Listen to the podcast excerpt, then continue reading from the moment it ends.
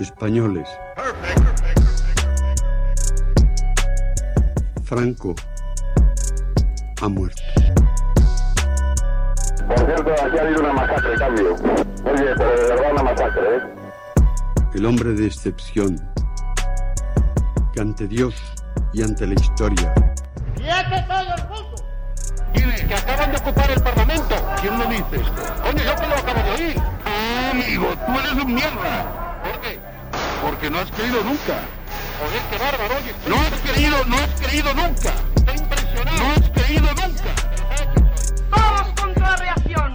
Todos contra el fascismo. Confirmo que he ordenado a las autoridades civiles y a la Junta de Jefes de Estado Mayor que tomen todas las medidas necesarias para mantener el orden constitucional. Es que creo que nosotros estamos para mirar al futuro, para encargarnos de los problemas de las eh, personas, de los vivos y para dejar a los muertos en- que descansen en paz. Oír a un cura decir rojo asesino, todos los rojos son unos asesinos y saber que mi padre era rojo y que lo habían matado. Es por el bien de todos, de todos los infelices que han muerto por Franco. Las grandes, las olas de ciertas llanuras, galopa caballo. El mensaje de la patria eterna que dice a todos sus hijos paz, piedad y perdón. Estás escuchando la cafetera. Decíamos, la equidistancia entre los terroristas y las víctimas. Publicaba eso Isabel Díaz Ayuso, la presidenta de la Comunidad de Madrid, se refería al conflicto de Israel en, en Gaza. Emilio Silva, muy buenos días. Muy buenos días. Resulta enormemente hipócrita que alguien que a quien no hemos oído nunca condena explícita sobre lo que supuso el franquismo eh, con- contra los republicanos, más bien la hemos escuchado utilizando precisamente la, esa equidistancia y ese colocándolos en el mismo en el mismo plano resulta hipócrita una afirmación como esta, ¿no te parece?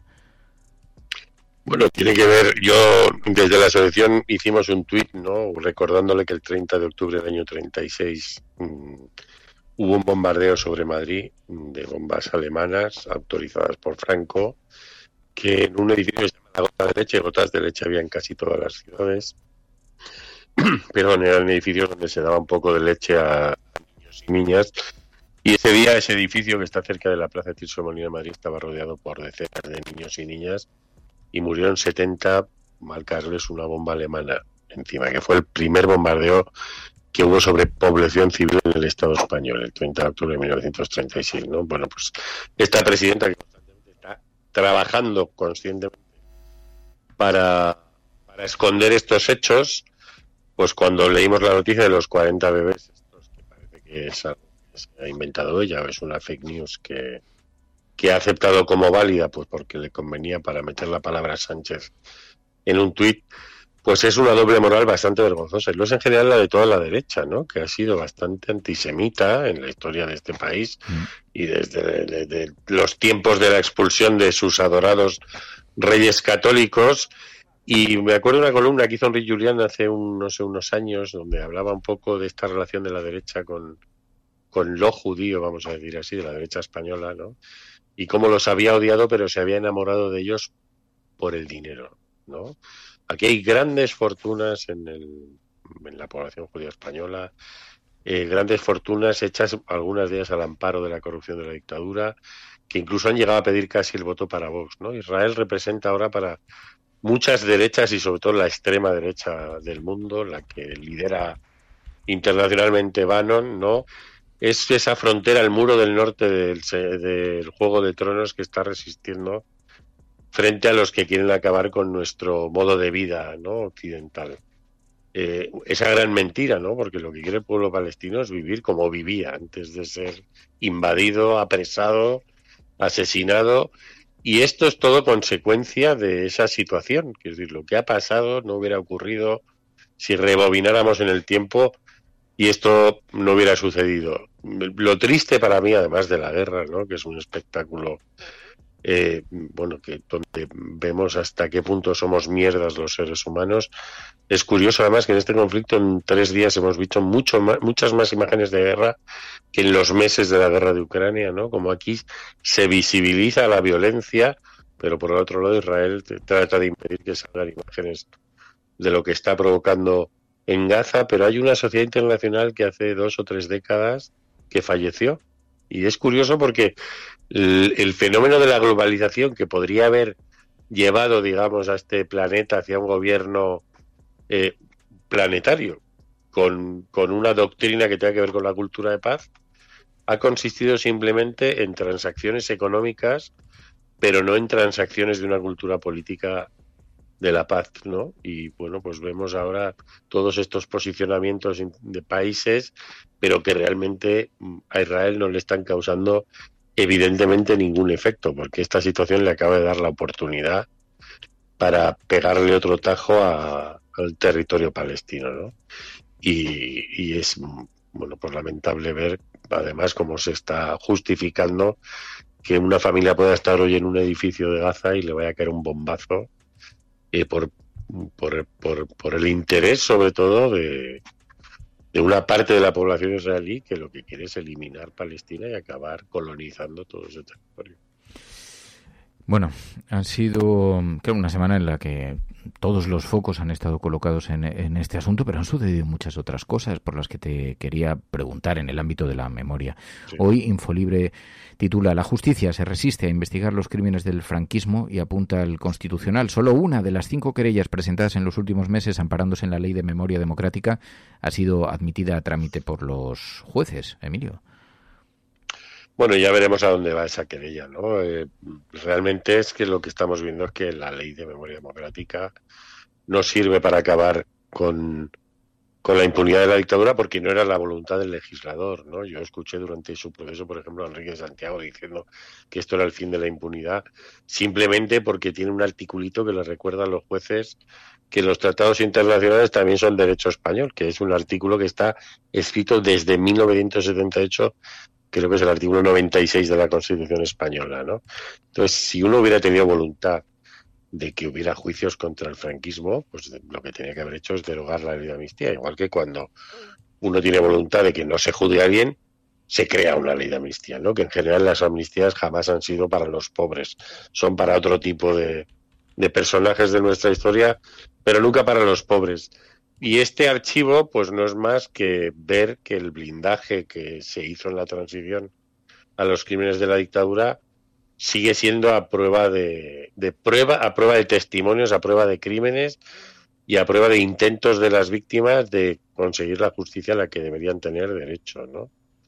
Es mm, bueno, pues es un caso más de las decenas y decenas de denuncias que se han interpuesto en los últimos años. Nosotros pusimos la primera hace 20 años y, a veces abren alguna diligencia, hacen así un, alguna actividad dentro del juzgado, voy a decir, pero luego acaba en nada, ¿no? Y bueno, pues eh, esto es una decisión política, no es una decisión, voy a decir, eh, la puede tomar un juez porque alguien políticamente le ha puesto una herramienta en la mesa que se llama ley de amnistía. Si la política quiere que le quite a los jueces esa herramienta y no podrán archivar estas cosas amparándose en esa ley de amnistía, ¿no? Lo triste es que no ha existido esa voluntad y bueno, pues realmente ni con este gobierno, con esta configuración política y con los apoyos parlamentarios que tiene de grupos nacionalistas, eh, se ha manifestado en la ley la voluntad de juzgar los crímenes de la dictadura. ¿no? Otra cosa es que, que ni siquiera además se investiguen, porque bueno, pues primero habrá que saber eh, si hay un culpable, quién es, quiero decir, hay que hacer una investigación y luego dirá, pues este señor no lo vamos a sentar en un banquillo y lo vamos a mandar a la cárcel porque hay una ley de amnistía. Pero antes de todo eso, hay un procedimiento que sí podría hacer la, justicia española, pero hay un acuerdo tácito de que eso no suceda. Entonces, la Fiscalía de Memoria Democrática que crea la ley pues, son fuegos de artificio porque realmente tienen las manos atadas por esa ley del 77. Oye, estos eh, días han ocurrido numerosas cosas. Vimos a la princesa Leonor jurando bandera en el acto eh, allí había he visto que habéis pedido sanciones a la Academia Militar de Zaragoza y al jefe de protocolo de la Casa Real por actos contra la memoria democrática, porque había un estandarte en un tapiz donde se rendía homenaje al dictador Francisco Franco y está detrás del rey cuando está el rey pasando revista a las tropas. En la imagen que se ha distribuido, que se ha difundido, se ve claramente ese tapiz, ¿no? Bueno, es una imagen que yo saqué de la página de la Casa Real, además. O sea, cualquiera la puede consultar en su página web. Y bueno, forma parte de esta, esta cosa de no renunciar al franquismo, ¿no? Y más en una academia militar, donde un militar golpista que secuestró eh, durante 40 años la democracia debería ser rechazado pública y académicamente ante los cadetes, ¿no? Porque no vamos a poner como ejemplo a un señor que asesinó a decenas y decenas de miles de civiles para sentarse 40 años en el poder e impedir que aquí decidiéramos quién, quién nos representaba. Por un lado tiene ese efecto antipedagógico, antidemocrático que permanece ahí. En un acto como ese todo se supervisa al dedillo y más desde la Casa Real porque quiero decir, estos son hitos, por decirlo así, en su intento por restaurarse a sí misma, ¿no? De, de esa imagen, más allá de que el CIS sigue sin preguntar por la, por la valoración que hace la sociedad española de la Casa Real. Llevamos muchos años sin que se haga esa pregunta. Posiblemente es una especie de prevaricación, ¿no? El hecho de que Tezanos o quien dirija el Centro de Investigaciones Sociológicas eh, esconda una realidad, una, una institución pública que pagamos todos y no nos pregunte algo que financiamos todos los que quieren y todos los que no queremos por la valoración que hacemos de esa institución, ¿no? Pero evidentemente ese acto que tiene ahí ese tapiz recordando a Franco como director de esa academia, pues está revisado milimétricamente por, por, el responsables, por los responsables de la Academia Militar y por el protocolo de la Casa Real, que mira con una lupa eh, cada, cada esquina, ¿no? Si un cadete hubiera puesto una pegatina con una bandera republicana eh, eh, pues, en una pared de, de la Academia Militar, pues evidentemente igual ya no era ni cadete, ¿no? Pero bueno, Franco sí es legitimado y alabado por la, por la Academia Militar. Si, si uno entra en la página web de la Academia Militar y anda buscando su historia y demás, pues ya como le llaman, Don Francisco Franco de así sin más. Y bueno, nosotros lo comparábamos. Es como si, no sé, en una escuela eh, hubiera estudiado el fundador de un grupo terrorista y se le pusiera ahí una placa porque cuando estudiaba no había matado a nadie o hiciéramos lo mismo con Hitler en una escuela austriaca. Y es preocupante sobre todo que si ese protocolo y los responsables de la academia han hecho un barrido para ver cómo adornaban y escenificaban esa jura de bandera que iba a ser retransmitida por la televisión pública en directo, quiero decir que era un anuncio casi de propaganda eh, de la Casa Real, pues no les haya explotado en la cara el hecho de ver el nombre de Franco en esa pared, ¿no? De Franco cuando eh, eh, este país sigue lleno en sus cunetas de sus víctimas. Y bueno, eso dice mucho de nuestra cultura política. Vamos a vivir otro, otro fenómeno lamentable el próximo día 31, ¿no? Esta ley de memoria democrática eligió el 31 de octubre como Día de las Víctimas del Franquismo.